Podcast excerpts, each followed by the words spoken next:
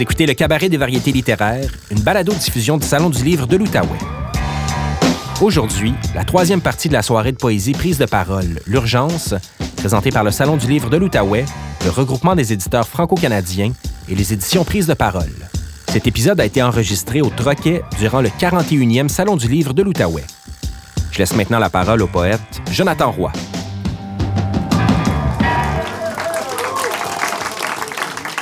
J'invite donc José Claire au micro et Michka Lavigne à se joindre à nous, euh, à prendre place sur une chaise.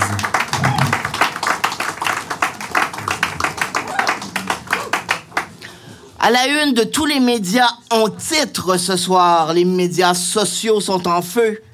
L'icône euh, érotico-vegan euh, Greta Thunberg, le fantasme pédophilique de Donald Trump, est morte par autocombustion ou autoconsommation de son corps, de la psyché jusqu'au ventre, avec une petite cuillère en kit de chez Ikea. Maintenant, reculons d'un ou de deux tic-tac. Il est minuit moins mille.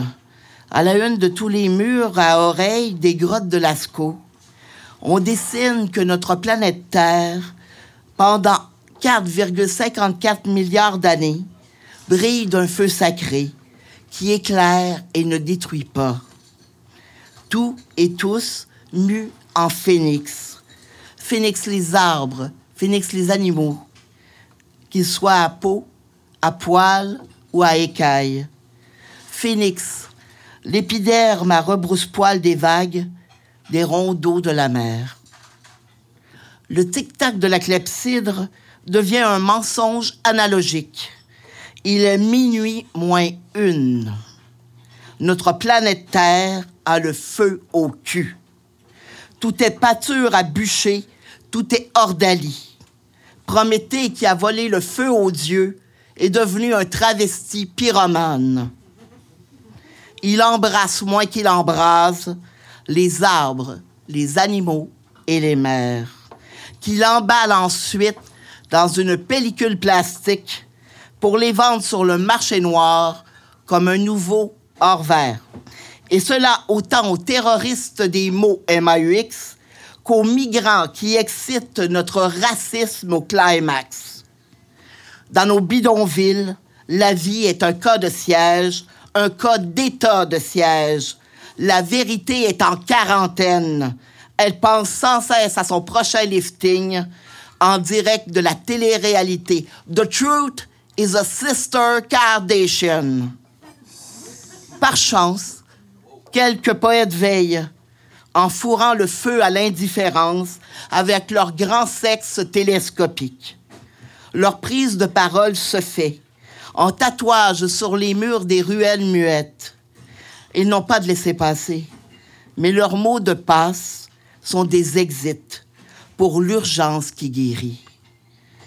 Ils tendent leurs mains, pleines de doigts d'honneur à l'index, non pour brandir le poing et défoncer l'hymen du cosmos, non pour porter le drapeau pirate, mais bien pour bercer la Terre, une Terre de 4,54 milliards d'années et de dodo, qui est comme un tout petit bébé d'éternité, changeant pour une dernière fois de peau, de sexe, de langue et de religion, pour vivre enfin sa plus belle histoire d'amour avec l'humanité. Maintenant, il est minuit et une. Merci.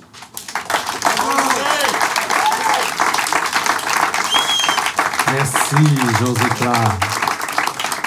Je ne l'ai peut-être pas mentionné encore, mais nous sommes à bottes de rubber joint dans l'urgence climatique. Donc, euh, mettez vos bottes de plastique et accueillez Mishka Lavigne.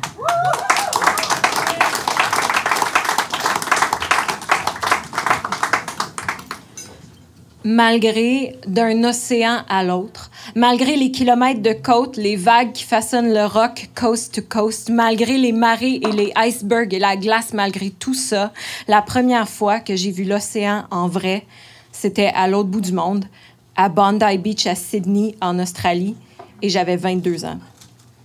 L'océan, c'était cette chose dans les livres d'histoire, les films, les pages des magazines National Geographic au sous-sol, cette chose en bleu sur les maps monde épinglées devant la vieille table à dessin de mon père cartographe. L'océan, c'était la voix de David Attenborough à la télé. Nothing symbolizes our relationship with the high seas better than the blue whale. Weighing 200 tons and 30 meters long, these are the largest animals ever to have existed, dit David Attenborough. Environ 40 de la population humaine habite à moins de 100 km d'une côte océanique. Environ 40 de la population humaine a l'océan dans ses veines, connaît la sensation du sel qui se dépose sur la peau, connaît viscéralement le sens des mots comme embrun, corail, varech, cachalot. Comme moi, je connais l'odeur de la vase des marécages, l'eau des lacs et des rivières, les mots comme nappe phréatique, rat musqué, quenouille, bassin versant. For years, we thought the oceans were so vast that nothing we could do could have an effect upon them. But now we know that was wrong. It's now clear that our actions are having a significant impact on the world's oceans. Plastic has become an integral part of our daily lives, but every year some 8 million tons of it ends up in the ocean. And there, it can be lethal. Dit David Attenborough. Plastique, non masculin. matière synthétique constituée de macromolécules obtenues par polymérisation ou polycondensation et qui peut être moulée ou modelée. Par macromolécules, on veut dire indécomposable. Liste des choses qui peuvent briser les plastiques en plus petits plastiques, en plus petits plastiques, en plus petits plastiques, qui resteront encore et toujours des plastiques. Le froid, la chaleur, les chocs, les rayons ultraviolets, l'eau salée. Liste des choses qui peuvent décomposer le plastique.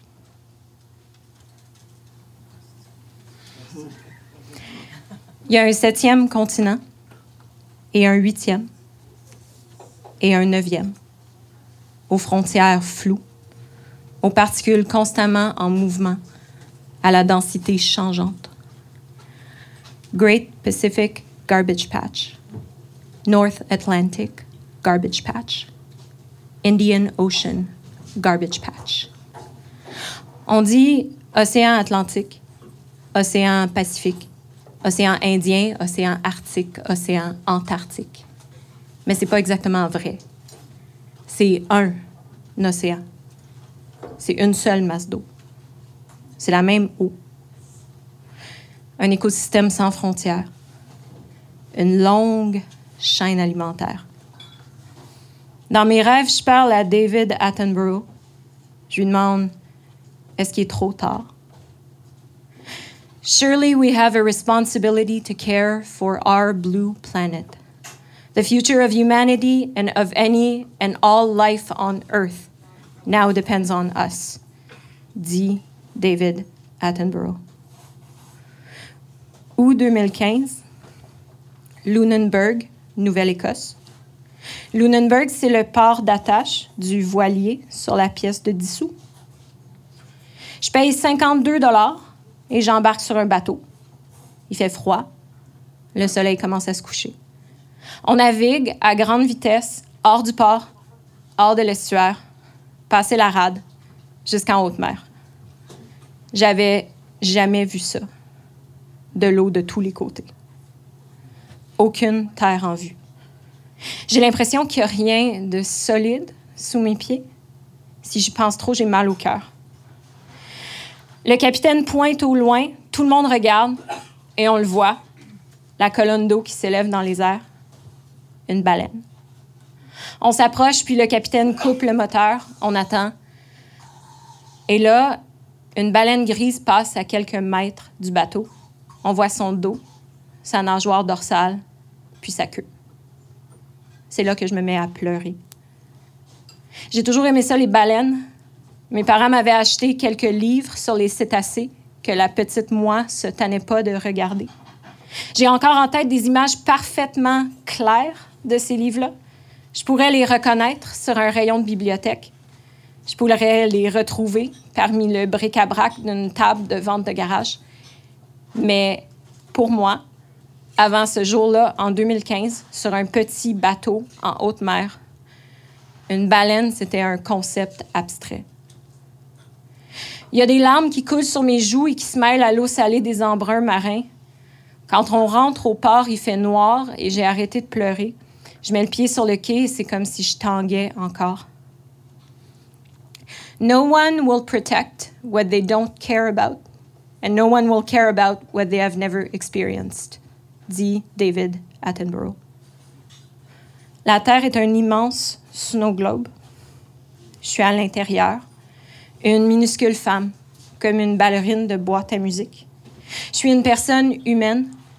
Je suis une personne qui raconte des histoires. Je suis un continent de plastique. Je suis une baleine grise. Je suis une chaîne alimentaire.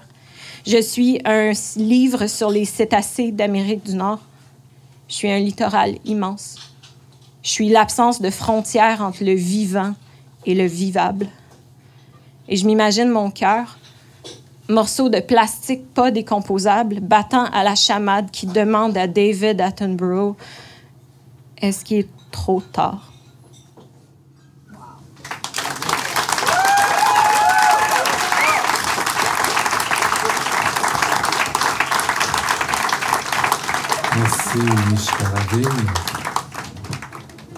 Alors, on start le TikTok, le timer pour la fin du monde. José Claire, Oui. Michel Lavigne. Commencer avec José. Euh, puis en fait, j'aimerais d'abord parler de ton expérience de l'écriture dans, dans l'urgence et de la contrainte parce que j'ai- été témoin du courriel que tu as envoyé à, à- à Stéphane, qui était le, le- le courriel le plus le plus excité que j'ai vu de ma vie. Tu De... m'as jamais vu excité. Ben, c'est ça, je te connais Ben, on pas. parlait des chiottes tantôt. Ben, là. connaissons. OK. On va commencer sur le stage. L'urgence, c'est de, de relaxer. Mais en fait, c'est que ce, que, ce, que j'ai, ce dont j'ai été témoin, c'est de l'excitation qui est née immédiatement de cette contrainte-là, de ce thème-là et de l'ébullition qui, qui en est née. Je pense que la moitié de ton texte, tu l'as envoyé en réponse à Stéphane. Oui. Et, et ça fonctionne. Mais est-ce que tu fonctionnes toujours de, de- de cette espèce d'impulsion-là? C'est, c'est- c'est ce qui te nourrit ou euh, quand ça vient de l'extérieur, ça, ça fonctionne encore? Ben mieux? moi, je suis un éjaculateur précoce. Hein? Fait que ça vient comme un boomerang. Et euh, c'est boulimique. En- écrire un poème, c'est de la masturbation. On fait ça dans sa chambre tout seul. On ouvre les rideaux au cas qu'une voisine serait intéressée. Mais sinon, mais on doit le faire sur scène. On doit lire ce texte-là. Alors, ça devient un peep show avec vous autres. Puis j'espère que vous avez aimé ça autant que moi, j'ai aimé ça me donner, que vous avez pris ce que vous aviez à apprendre de moi. Merci. Je restais habillée, tu sais. Oui, mais non, mais t'étais quand même... T'étais à poil quand même. Mais... euh, Pas dans, sur la tête. Dans ton texte... Revenons. Dans ton texte, à la fin, t'annonces sur un ton qui est, qui vraiment à- à- sur la fine ligne entre l'ironie et la conviction que les poètes vont sauver le monde. Encore des guillemets là, pour la radio, avec mes doigts. Euh, mais Moi, j'en mets pas de Mais pour guillemets. vrai, moi, j'en mets. Euh, pour toi, par exemple, est-ce que, d'après toi, est-ce que la, la posture de ce poète-là, Sauveur, s'articule d'abord dans l'espèce de, justement, de doigt levé, euh, kicking and screaming, puis de, de gratter à plaie, ou plutôt, comme tu le supposes dans un autre vers, d'espèce de, de, de radical kindness de, de le poète va être là pour nous montrer tout de même que le monde est beau et que c'est beau malgré tout. Est-ce que c'est un peu des deux? Est-ce que c'est d'un côté ou de l'autre? Mais moi, je crois plus que les poètes, relayez-vous sur les barricades, que les fonctionnaires vont pas sauver le monde, là. Même si on phénix, puis il y a phénix dans mon poème, c'est pas la même affaire. Mais un poète, c'est un guerrier. C'est les- un guerrier des mots M-O-T-S contre les mots M-A-U-X. Puis tant mieux pour ça. Pour moi, c'est un chevalier. Je te connaissais pas. Je comprends qu'on aurait pu faire une heure. On va quand même passer à Mishka. Oui, bien sûr. Écoute, Mishka aussi, tu as, une proposition qui est à mi-chemin en, en, deux angles, qui est d'une part le très factuel, encyclopédique, et de l'autre côté le, très personnel, d'une expérience qu'on devine euh, vécue et vraie. Chambre en lente. Euh, puis à un moment donné, tu cites euh, David Attenborough, No one will protect what they don't care about. Est-ce que tu penses que pour faire œuvre utile, le poète est plus efficace, le poète ou la personne qui écrit, parce que bon, tu viens d'abord du théâtre, euh, est plus efficace dans, dans, dans, le, dans les faits ou dans, dans l'émotivité? Euh, pour moi, c'est vraiment les deux. Euh, j'ai l'impression que proposer des émotions, proposer un espèce de cheminement émotionnel, ça peut passer par donner une série de faits et laisser les gens l'interpréter.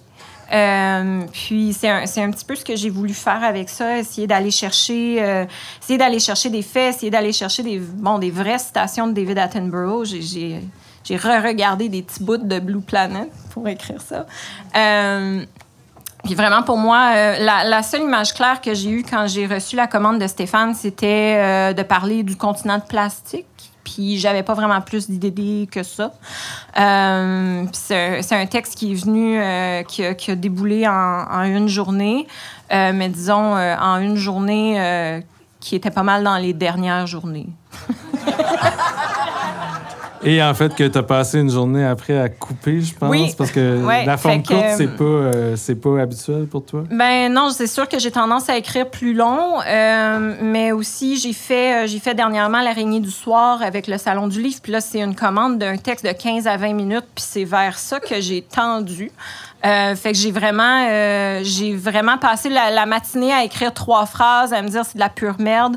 Puis là, tout l'après-midi à écrire. Puis quand je l'ai lu pour euh, la, première fois, chez moi, ça faisait 17 minutes. C'était ridicule. Mais t'as très bien coupé.